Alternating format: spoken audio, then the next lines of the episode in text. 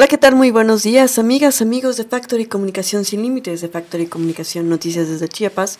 Estamos aquí desde la ciudad de Comitán de Domínguez, Chiapas, desde nuestro pueblo mágico, eh, pues amiga Guadalupe Gordillo García, y detrás de esta cámara, detrás de todo esto, pues está el productor y director, el ingeniero Tina Ramírez. Y estamos a 14 grados Celsius. Eh, yo veo que hay una imagen hasta con sol, va a estar mayormente soleado, a pesar de que empezamos el día con un poco de llovizna. Vamos a tener una máxima de 21 grados Celsius y una mínima de 13 grados Celsius. Se espera un clima parcialmente nublado como a las 6 de la tarde. Eso es lo que indica para el día de hoy, viernes 9 de diciembre del 2022, ya el último mes del año. Estamos cerrando ya el 2022. Espero que lo estén cerrando con todos y los propósitos logrados. Y si no, pues bueno, vamos a, a, pasarlos para el próximo año de, de, tal forma que sí los cumplamos, de que sí podamos lograr y alcanzarlos. Sabemos que los gimnasios se llenan porque bajar de peso es uno de los primeros, eh, de las primeras, este, promesas, ¿no? Que tenemos que bajar de, de peso y pues este, vamos a ver qué, qué sucede. Este, pues recuerden que el, el amor propio es súper importante. Y bueno, ¿qué le parece si le doy eh, las noticias del día de hoy? Estaba checando algunas cosas que me están llegando en este momento, por eso me ven un poco distraída un poquito, pero bueno, vamos a ver, vamos a leerlo ya cuando sea la, la, pausa. Y bueno, un gobierno humanizado, dice Rutilio Escandón Cadenas, el día de ayer brindó el gobernador del estado de Chiapas su cuarto informe de gobierno. Y bueno, eh, destacó lo humanizado de su gestión, dijo. El, el jefe del Poder Ejecutivo dejó de manifiesto avances en su gestión durante la entrega del informe de las condiciones que guarda su gestión ante la sexuagésima octava legislatura del Congreso del Estado. Así pues, la sesión solemne dio inicio a las 10 horas en punto encabezada por la presidenta de la mesa directiva, Sonia Catalina Álvarez, por lo que una a una de las fracciones parlamentarias dieron a conocer su postura en la máxima tribuna de Chiapas. Y bueno, funcionarios, empresarios, líderes de cámaras, presidentes municipales del Estado, legisladores eh, federales y figuras del ámbito político se dieron cita en el Congreso del Estado para escuchar de viva voz el cuarto informe de gobierno. Minutos más tarde, en un receso de la sesión solemne, el titular del Poder Ejecutivo en Chiapas ingresó a la sala de sesión en compañía del secretario de Agricultura y Desarrollo Rural, Víctor Manuel Villalobos Arámbula, quien acudió en representación del presidente de la República, Andrés Manuel López Obrador, además del presidente del Poder Judicial, Guillermo Ramos Pérez. Una ovación pocas veces escuchada se hizo presente en el recinto del Poder Legislativo local al tiempo que el gobernador saludó uno a uno a los legisladores locales. Y bueno, en su mensaje, sin dejar de ceñirse al protocolo, se pudo ver a un gobernador que se mostró sonriente, relajado y confiado durante su discurso. De manera inicial, dio la bienvenida a varios de los invitados especiales a quienes reconoció uno a uno y puso especial ahínco al referirse a su esposa Rosalinda López Hernández. Tras esta presentación en la que mantuvo en sus manos el documento que leyó a los presentes, el gobernador se dio la oportunidad de advertir que utilizaría los lentes para no dejar de leer ni una coma, dijo. Y bueno, el momento sirvió para dar paso a informar sobre cada uno de los logros en rubros como la seguridad, la educación, la salud, el medio ambiente, pero puso especial énfasis en el tema de las mujeres. Resulta que somos un tema todavía. A lo largo de más de una hora, los asistentes al evento se mostraron atentos a cada una de las líneas del informe y mientras tanto el gobernador no dejó de lado la oportunidad de reconocer a personal de seguridad, salud y al magisterio. Y bueno, uno de los momentos más ovacionados fue cuando el mandatario reconoció el hecho de poner al servicio de la sociedad las aeronaves con que cuenta el Estado y con esto beneficiar la salud de las y los chepanecos. Del mismo modo ocurrió al anunciar que en Chiapas existen dos clínicas de parto humanizado que son ejemplo a nivel nacional e incluso a nivel de América Latina, pues es un modelo de atención único en donde solo existen mujeres. Esto en favor de la confianza de las pacientes y las cuales seguirán su construcción en todas las regiones de la entidad. Y bueno, hablando de la salud, eh, pues aquí anunció también que está por debajo de la media nacional, Chiapas, en el tema de muertes maternas, después de que por al menos dos décadas fue uno de los primeros lugares eh, como estado en este rubro.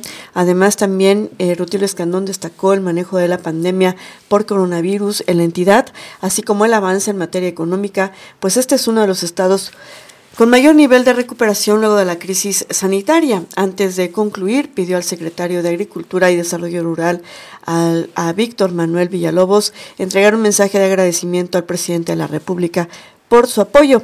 Y al hacer uso de la voz, el funcionario federal reconoció la gestión de Rutilio Escandón como una de las emblemáticas de la Cuarta Transformación y destacó la interés del pueblo de Chiapas, al tiempo de reconocer que existen retos que enfrentar, y no solo en, la entidad, sino a nivel nacional, pero que estos no son mayores a la capacidad y fortaleza de las y los pobladores. Pues así el cuarto informe de gobierno del gobernador del estado de Chiapas.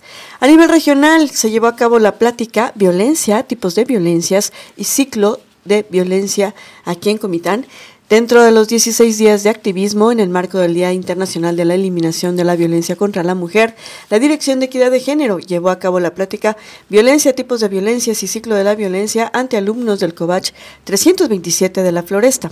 Hacer conciencia sobre los maltratos que padecen las mujeres es un factor importante para la prevención y disminución de estos actos delictivos. Por ello, a través de diferentes actividades se trabaja con distintos sectores de la población y efectivamente felicidades a la doctora Ana Lilia, eh, porque de verdad está haciendo un trabajo extraordinario y llegar a la floresta con este tema aún más.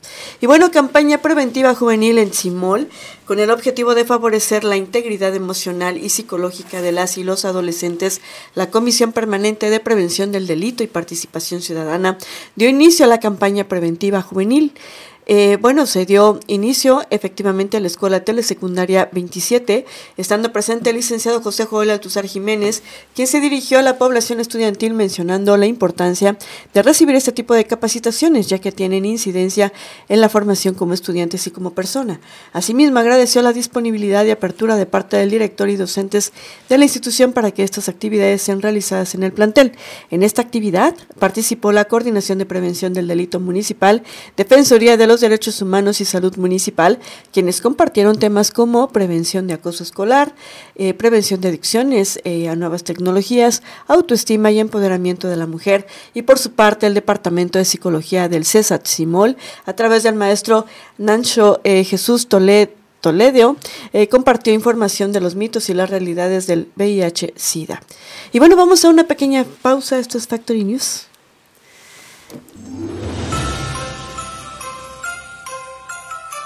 Amigas y amigos de las redes sociales y los que nos ven a través de otros medios de comunicación, quiero invitarlos a que vengan a disfrutar en este mes de diciembre de la magia de nuestro pueblo mágico, porque el punto es Comitán.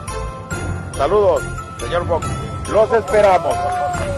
Fox, Fox. 10, 9, 8, 7, La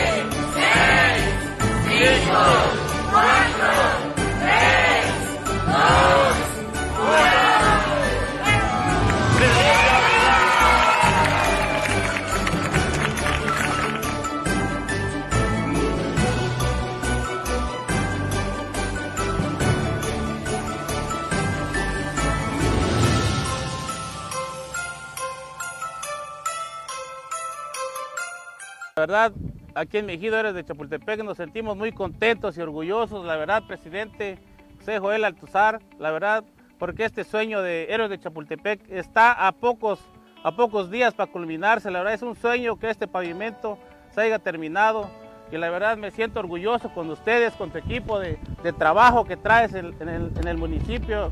Nos encontramos hoy supervisando el camino que conduce a la colonia Héroes de Chapultepec y pues con la bendición de Dios en próximos días va a ser entregado, que va a ser un beneficio para muchas personas que venimos a esta hermosa comunidad.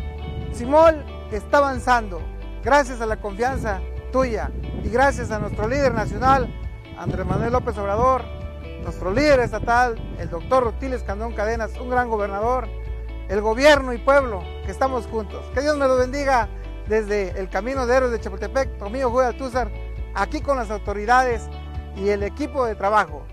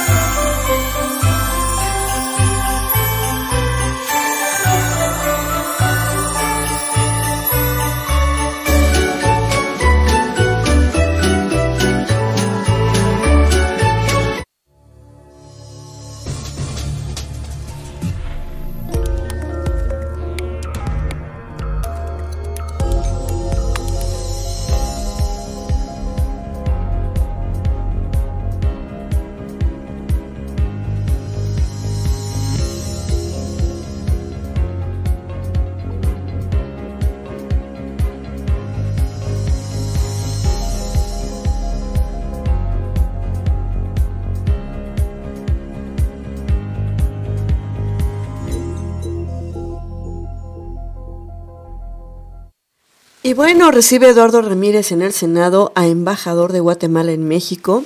El presidente de la Comisión de Puntos Constitucionales, Eduardo Ramírez, se reunió con el embajador de Guatemala en México, Marco Tulio Chica Sosa, encuentro en el que trataron diversos asuntos bilaterales que beneficiarán a ambos países. El senador chiapaneco dio a conocer que el, 7 de diciembre se aprobó en la Comisión de Asuntos Fronterizos y Migratorios un proyecto que impulsó para ampliar la estancia de las personas extranjeras con fines laborales de 7 a 21 días y la de visitante trabajador fronterizo hasta por un año. El parlamentario confió que su propuesta será ratificada por el Pleno antes de terminar el actual periodo ordinario de sesiones. Por su parte, el embajador agradeció a nombre del gobierno de su país el esfuerzo legislativo del senador Eduardo Ramírez Aguilar y, bueno, le reiteró su amistad que existe entre los dos pueblos hermanos, dijo, y recordó que el año entrante México y Guatemala celebrarán, celebrarán 175 años de relaciones diplomáticas. Agregó también que en este marco su gobierno estará promoviendo la movilidad humana eh, transfronteriza a través de corredores turísticos Guatemala-México con el fin de impulsar el turismo entre ambos países, además de profundizar el intercambio comercial. En este punto, el senador Ramírez respondió que a la existencia del puente transfronterizo Suchiate número 2, existe la propuesta de construir otro para que la movilidad sea uno para carga y otro para visitantes, a fin de facilitar el traslado de personas y mercancías y así evitar las largas filas vehiculares que se registran por horas en ambos lados de la frontera. Otro tema que deseamos abordar con la Administración General de Aduanas es sobre el traslado de ganado que viene de Guatemala a través de la carretera transfronteriza, porque eso representa ingresos para el gobierno mexicano, expuso. Y un tema más, dijo el senador Ramírez, es la solicitud de empresarios hoteleros y restauranteros de Tapachula para que el gobierno guatemalteco disminuya el cobro de derechos turísticos a sus ciudadanos por visitar la ciudad de Tapachula y el cual incrementó en cinco veces, lo que hace que eviten pasar por la aduana y eso significa pérdidas para ambos lados. Pues así las cosas en la relación México-Guatemala gracias al senador Eduardo Ramírez. Y bueno, investigadores obtienen patente por bioreactor. Un equipo de investigadores del Tecnológico Nacional de México, el campus Tuxtla Gutiérrez, adscritos al Departamento de Ingeniería Química y Bioquímica, obtuvo el título de modelo de utilidad número 4901 o 4000 1901 por el Instituto Mexicano de la Propiedad Industrial, el INPI, a su invención bioreactor RAFA para el tratamiento biológico de vinazas con producción eficiente de biogás. El modelo de utilidad se obtuvo a través de la labor conjunta de la Coordinación de Propiedad Intelectual de Tecnológico, Inventores y el Centro de, ah, de Patentamiento del CRO de Mérida. Este invento se registró en el 2016 y fue hasta este año cuando se otorgó el título de modelo de utilidad número 4901 en las patentes. Rocío Mesa Gordillo, profesora de tiempo completo del Departamento de Ingeniería Química y Bioquímica, eh, dio a conocer la, que la invención acreedora al título modelo de utilidad, que es la patente, es un bioreactor RAFA dirigido al sector agroindustrial, específicamente a los productores de bebidas alcohólicas tradicionales. ¿Cuál es su finalidad? Explicó que tiene el fin de evitar la contaminación de los cuerpos de agua o del suelo por medio del aprovechamiento del agua residual lo que es la llamada vinazas, la cual generan haciendo sostenible su producción. Detalló también que en México la industria de bebidas alcohólicas tradicionales aumenta año con año debido a la alta demanda nacional e internacional. Los pequeños productores son quienes de manera artesanal producen estas bebidas tan cotizadas. Sin embargo, el tratamiento del agua residual generada por esta agroindustria no siempre tiene el tratamiento adecuado para su disposición final. La doctora destacó que la ventaja de este modelo de utilidad es su tamaño compacto, además de mayor proporción de metano en el biogás producido. Es un invento, es novedoso, el bioreactor está ya protegido para su uso. Y bueno, si alguien quiere utilizarlo, tiene que ponerse en contacto con el tecnológico de Tuxtla Gutiérrez, puesto que es el responsable legal de cualquier producto generado aquí.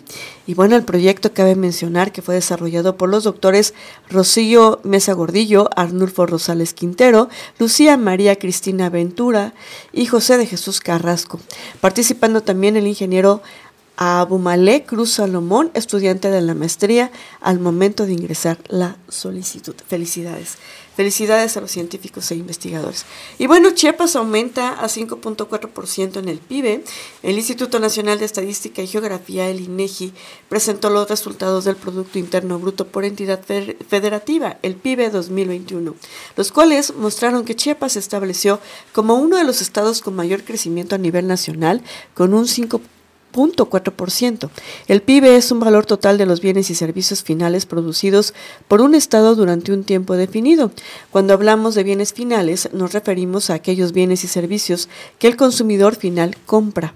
En el 2021 el PIB total a precios básicos fue de 24 billones 225 mil 440 millones de pesos corrientes a nivel nacional. En la estructura porcentual de contribución Chiapas aportó el 1.6% ocupando el peldaño número 21. Pues así las cosas.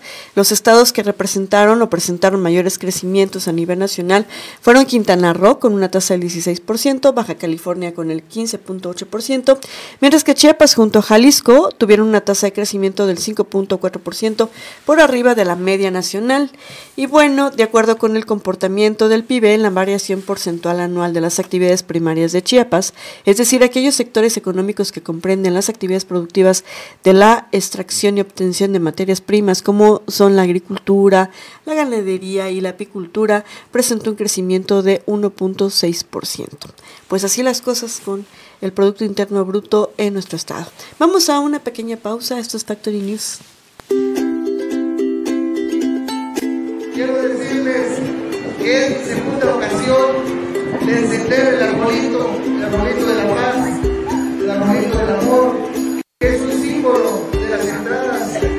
Que en esta Navidad deseo que le den paz, que le den amor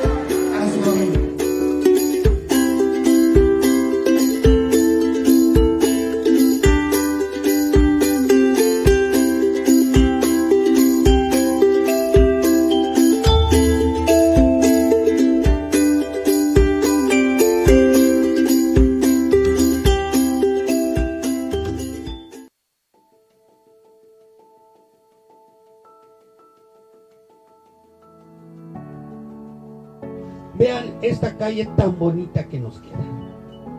Gracias a nuestro presidente por ese trabajo. Tenemos que reconocer que es- ha sido un personaje que se ha acercado a la gente. Es un personaje que está con nosotros en todo momento. Él no escatima esfuerzo ni tiempo. Siempre lo vamos a tener. Desde el inicio de mi gobierno me comprometí a recorrer los barrios, las colonias y a escuchar sus necesidades. Y hoy me da un gran gusto estar inaugurando esta calle, una calle principal para Comitán, pero sobre todo que era una calle que estaba destruida y que hoy se ve de otra forma. Aquí habían sufrido más de 32 años, ¿no? Sobre el drenaje, que también se hizo el cambio de drenaje, hicimos la calle, banquetas y luminarias. Hoy estamos comprometidos a seguir ayudando a nuestros barrios. La colonia magisterial hoy fue beneficiada con 280 metros de pavimentación y drenaje. Seguimos trabajando por nuestro pueblo. Señor Fox. Con el señor Fox se nota la diferencia. Desde que yo era niño pasaba por estas calles centrales y pues hoy tenemos la oportunidad de poder construirla, de poder hacerlo. Estamos en el corazón de Tzimol, en el centro, y pues cuando fui electo por los ciudadanos eh, me comprometí y hoy vine a supervisar y veo que la calle va en un 70% de avances, tenemos ya la red de distribución de drenaje, de agua potable. Y yo sé que aquí, en esta calle, va a haber muchos ciudadanos beneficiados. Y si Dios permite, en unos 20 días próximos va a ser entregada la obra a los ciudadanos de Tzimol. Porque este es un gobierno cercano a la gente. Y gracias al respaldo del licenciado Andrés Manuel López Obrador, del doctor Rutilio Escandón Cadenas, gobernador del estado, y el pueblo que nos ayuda a gobernar, Hoy Simol está en desarrollo. Y vamos por más, como siempre lo he dicho, por más obras de salud, por más obras de educación, por más obras de seguridad. Que Dios me los bendiga, tu amigo Joy Altúzar.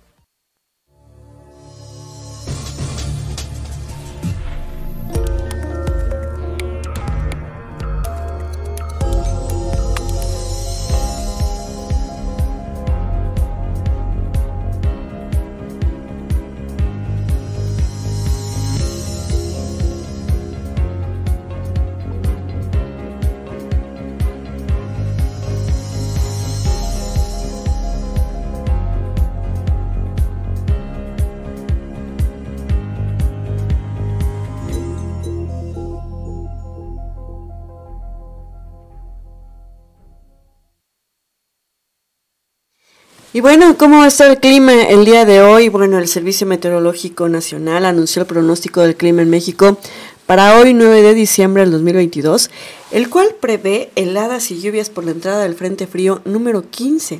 El Frente Frío se extenderá sobre la frontera norte de México y en interacción con la entrada de humedad del Golfo de México y la corriente en chorro subtropical, producirá lluvias aisladas en Chihuahua y Coahuila, así como temperaturas por debajo de los 0 grados Celsius y heladas severas al amanecer eh, en zonas altas del norte, noroeste, centro y oriente del país. Se esperan temperaturas mínimas de menos 5 a menos 10 grados Celsius y heladas en zonas montañosas de Baja California, Sonora, Chihuahua y Durango y de menos menos 5 a 0 grados Celsius y con posibles heladas en sitios altos de Zacatecas, Aguascalientes, Guanajuato, Hidalgo, Estado de México, Tlaxcala, Morelos, Puebla y Veracruz. Y bueno, de acuerdo con el comunicado del organismo dependiente de la Comisión Nacional del Agua, la CONAGUA, la circulación anticiclónica en niveles medios de la atmósfera mantendrá el tiempo estable con cielos despejados, temperaturas cálidas y escasa probabilidad de lluvias en la mesa del norte y mesa central, incluido el Valle de México. Y bueno, la temperatura máxima eh, bueno, va a estar así. Eh, se pronostica ambiente cálido a caluroso en Jalisco, Colima, Michoacán, Guerrero, Oaxaca y Chiapas con temperaturas máximas de 35 a 45 grados Celsius, así como temperaturas máximas de 30 a 35 grados Celsius en Sinaloa, Nayarit, Nuevo León, Tamaulipas, San Luis Potosí, Veracruz, Tabasco, Campeche, Yucatán y Quintana Roo. Y bueno, en la Ciudad de México y Estado de México también ahí sí se prevén heladas, eh, se prevé un ambiente muy frío, a frío, con heladas en las zonas altas, bueno, al amanecer por la tarde, el incremento de nubosidad sin lluvia en la Ciudad de México y el Estado de México, viento del noroeste de 10 a 20 kilómetros por hora. En Nuevo León y eh, de acuerdo con el pronóstico se espera cielo medio nublado la mayor parte del día con posibilidad de lluvias aisladas en Coahuila y Nuevo León y el ambiente gélido con heladas severas en sierras de Chihuahua y Durango por la mañana, así como cálido por la tarde en la región. Viento de dirección variable de 10 a 25 kilómetros por hora. Y fíjese que se, aquí en Chiapas se pronostica ambiente cálido a caluroso en Jalisco, Colima, Michoacán, Guerrero, Oaxaca y Chiapas con temperaturas de 35 a 40 grados. Pues así está la situación del clima a nivel nacional. Y bueno, por unanimidad, diputados aprueban reformas sobre vacaciones dignas. Por unanimidad de los 476 legisladores presentes, la Cámara de Diputados aprobó esta noche, la noche de anoche, aumentar de 6 a 12 días de vacaciones a que se tendrán derechos los trabajadores al cumplir el primer año de labores, con una adenda consensada con los senadores para que no haya duda de que podrán tomar esos 12 días de manera continua o en la forma en que el empleado así lo requiera. La minuta será enviada al Senado para su análisis, donde se prevé que se pondrá a votación el próximo martes sin que se le haga ningún cambio a fin de que entre en vigor a partir del primer día de enero del 2023. Los legisladores tuvieron que hacer el agregado luego de que en la Comisión del Trabajo en San Lázaro se incluyó un artículo en el que se planteaba fraccionar el periodo. Seis días se tomarían juntos y el resto de la manera que el empleado acordara con el patrón. Ello generó protestas de sindicatos y legisladores, dado que en los hechos eh, se dejaba en seis los días de vacaciones ante la conocida renuencia de algunos empresarios a otorgar el periodo de asueto. Ante la polémica, los diputados integrantes de la Comisión del Trabajo tuvieron que acudir por la mañana a la Cámara Alta, en donde acordaron con los senadores la corrección y que al devolverles la minuta, esta se aprobará sin ningún cambio. El nuevo texto incluido en el dictamen aprobado esta noche, la noche de anoche, en San Lázaro señala del total del periodo que le corresponde conforme a lo previsto en el artículo 76 de esta ley. De esta ley, la persona trabajadora disfrutará de 12 días de vacaciones continuas por lo menos. Dicho periodo a potestad y bueno, a potestad de la persona trabajadora podrá ser distribuido en la forma y tiempo que así lo requiera. Bueno, una vez establecido, yo me voy a tomar mis 12 días de vacaciones ese día. seguidos. Y bueno, por otro lado, en el Senado, bueno, rechazan a la ineptitud en construcción de dos bocas.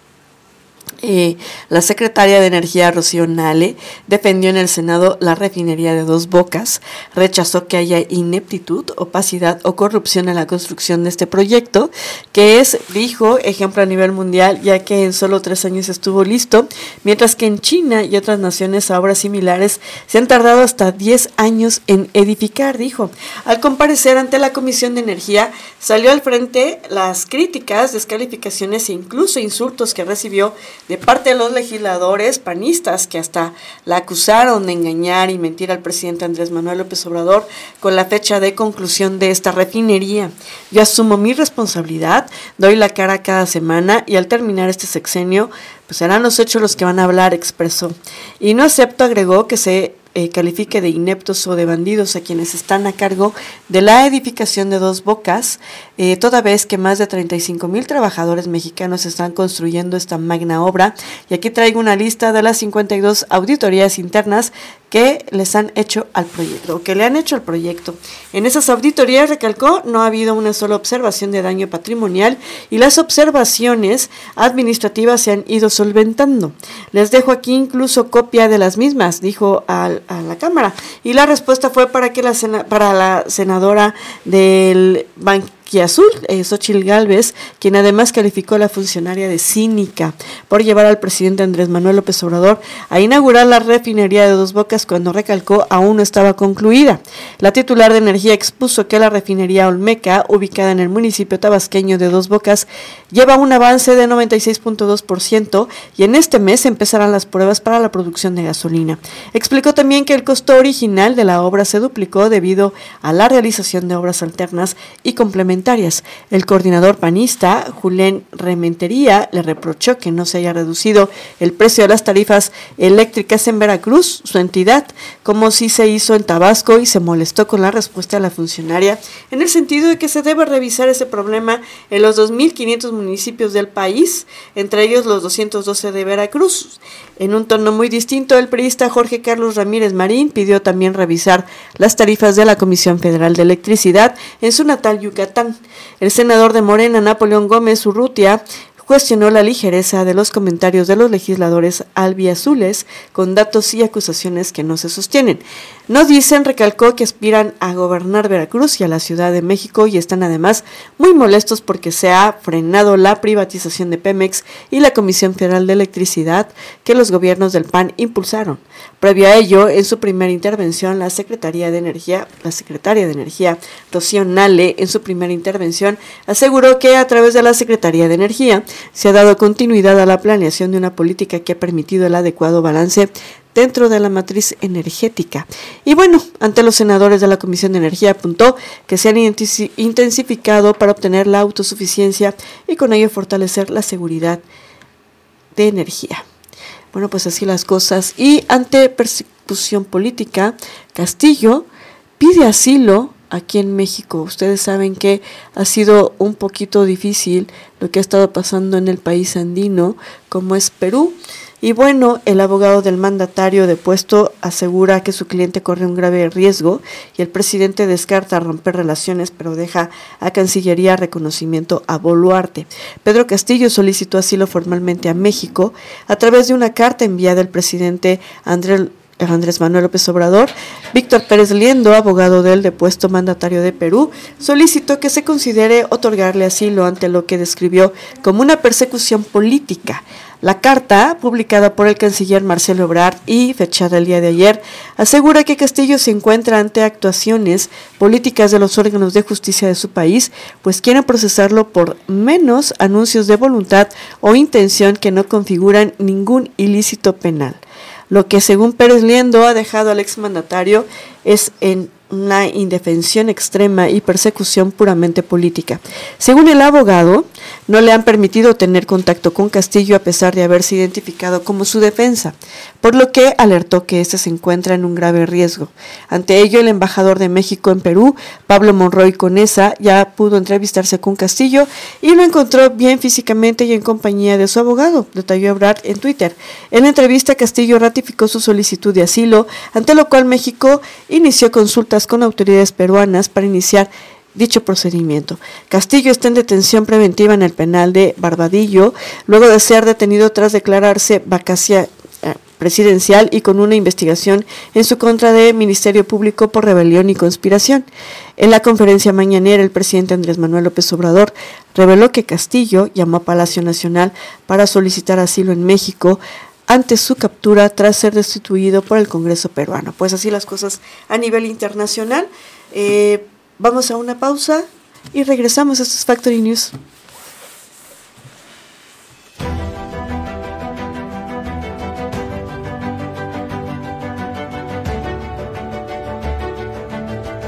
A nombre del fraccionamiento Tical, le damos las gracias por la construcción de este parque que en beneficio de los niños y niñas tanto los adolescentes y, ¿por qué no?, también a nosotros como mujeres. Quiero agradecer al presidente de la República, Andrés Manuel López Obrador, a nuestro gobernador, el doctor Rutilio Escandón Cadenas, y por supuesto a la Secretaría de Sedatu, por todo su apoyo por las obras que hoy se están realizando aquí en Comitán.